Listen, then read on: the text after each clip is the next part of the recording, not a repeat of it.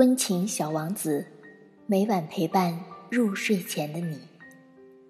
大家好，这里是楚楚读书，我是主播楚楚。今天我们继续来讲小王子的故事。在第五天，一如既往的托那只绵羊的福，小王子生活的秘密在我面前揭露开来。他突然没头没脑的问了我一个问题，好像这个问题是他对自己的问题静思很久以后才提出来的。一只绵羊，如果它吃小灌木的话，它也吃花吗？绵羊够得到什么就吃什么，我回答道。连带刺的花也吃吗？是的，即使是带刺的花也吃。那么那些刺，它们有什么用呢？我不知道。当时我正忙着把发动机上的一枚拧得很紧的螺丝钉给卸下来，我非常着急，因为我发现飞机故障是非常严重的，而且饮用水也所剩无几，我要做最坏的打算了。那些刺，它们有什么用呢？一旦小王子提出了一个问题，不问个究竟，他是不会放弃的。而我正因为那颗螺丝钉而烦心，所以我不假思索的随口说道：“那些刺根本没有用，花有刺，只是因为他们不怀好意。”哦，小王子沉默了一会儿。然后他愤愤然地冲我说道：“我不相信，花儿是弱小的、天真的，他们只是尽可能的保护自己。他们认为他们的刺是很厉害的武器。”我没有回答他。当时我在想，如果这颗螺丝钉还拧不动，我就拿锤子把它敲掉。再一次，小王子打断了我的思路。你实际上认为花？哦，不，不不不，我什么也不认为。我大叫道：“我只是随口一说，你没看到我忙着做要紧事吗？”他震惊的盯着我。要紧事？他看着我手里拿着锤子，手指沾满了黑色的油污。俯身趴在一个在他看来丑陋不堪的东西上。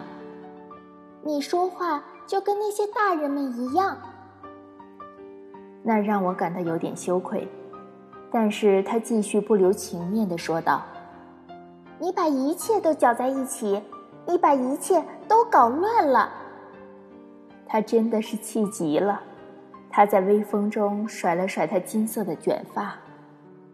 我知道一颗星球。上面住着一位红脸先生，他从来没有闻过一朵花，从来没有看过一颗星星，也从来没有爱过任何人，除了把数字加起来，他一生无所事事。他像你一样，整天一遍遍地说：“我在忙要紧事。”那使他变得傲慢自大。但他不是一个人，他是一个蘑菇，是个什么？一个蘑菇，小王子这时气得脸色发白。几百万年以来，花儿一直都长刺；同样的，几百万年以来，绵羊一直在吃带刺的花。努力搞清楚为什么花儿要费那么大劲去找那些没有用的刺，这难道不是要紧事吗？难道绵羊和花儿之间的战争不重要吗？难道这不比一个红脸胖先生的加法算术更要紧吗？如果我自己认识一朵花，它在这个世界上是独一无二的，只生长在我的星球上，别的地方没有。但某天早晨，一只小绵羊不经意间就一口把它吃掉了。哦，你认为那不重要吗？他的脸色由苍白变成了红扑扑的。他继续说道：“如果有人爱上了一株花，而他那唯一的一朵花绽放于这亿万颗星星之中，那么仅仅仰望星空就足以让他感到快乐。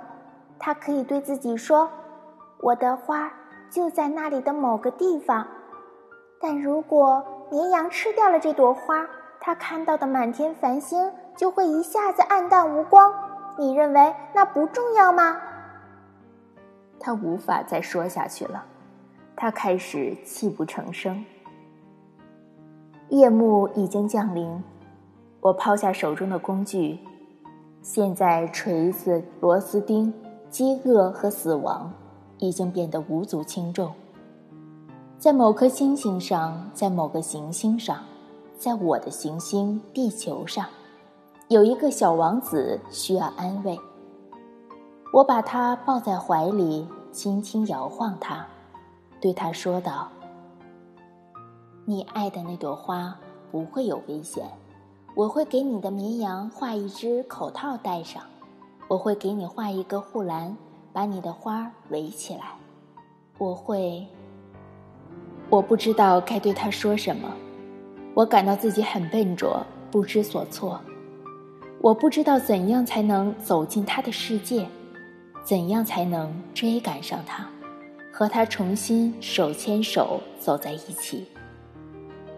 他的世界是如此隐秘，而且充满了泪水。今天的楚楚读书就到这里了，我们明天再见，拜拜。